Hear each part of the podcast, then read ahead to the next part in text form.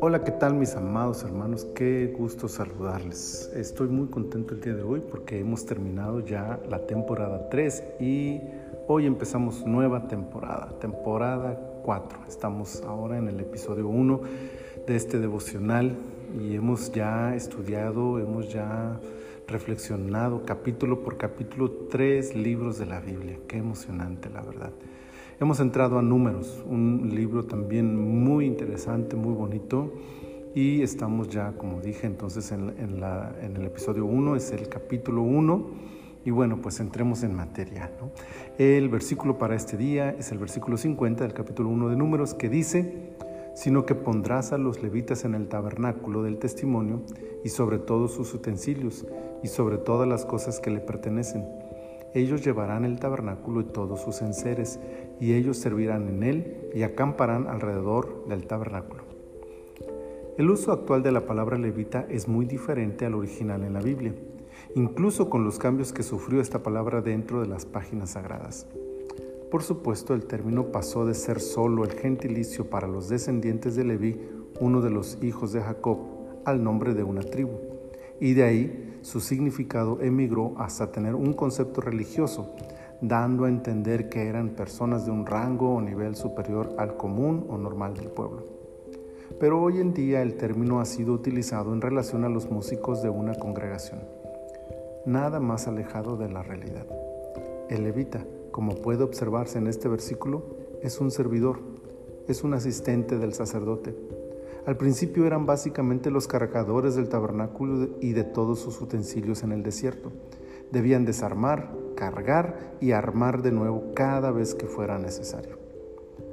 Añadamos a ello que el sistema sacerdotal ya no es aplicable en nuestros días y tenemos la respuesta a la pregunta de si el término es aplicable hoy.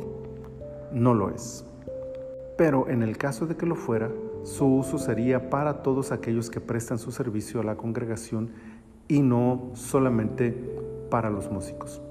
Sin embargo, la lección espiritual que sí nos provee el término levita es la disposición y espíritu de servicio que Dios espera encontrar en su pueblo. Hoy no es una tribu y mucho menos un grupo especial o ungido de personas superiores a los demás quienes tienen el privilegio de servir al Señor.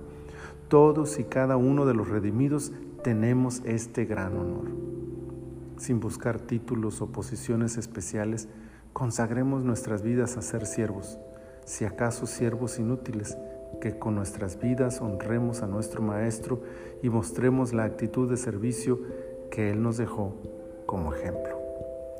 Gracias te damos, Señor, por permitirnos llegar a esta nueva temporada, a este nuevo libro, para estudiarlo capítulo por capítulo. Estamos muy emocionados, Señor, por permitirnos esto y en especial en esta ocasión por esta reflexión que nos deja este primer capítulo al recordarnos que somos siervos, todos y cada uno de nosotros, que no hay una élite especial de personas, sino que todos podemos servirte y todos podemos hacer la obra que tú nos has llamado a hacer, Señor, y que no hay diferencias para ti entre el trabajo que hacemos. Ayúdanos a hacerlo con gozo, con alegría, con, disposición, Señor, para que así te honremos y te alabemos con cada servicio que te damos a ti y a tu pueblo y al mundo. Señor, muchas gracias. Ponemos en tus manos este día y te pedimos que nos bendigas y nos guardes en todo lo que hagamos. Por Cristo Jesús. Amén. Amén. Dios les bendiga, mis amados. Dios les guarde. Que tengan un maravilloso día.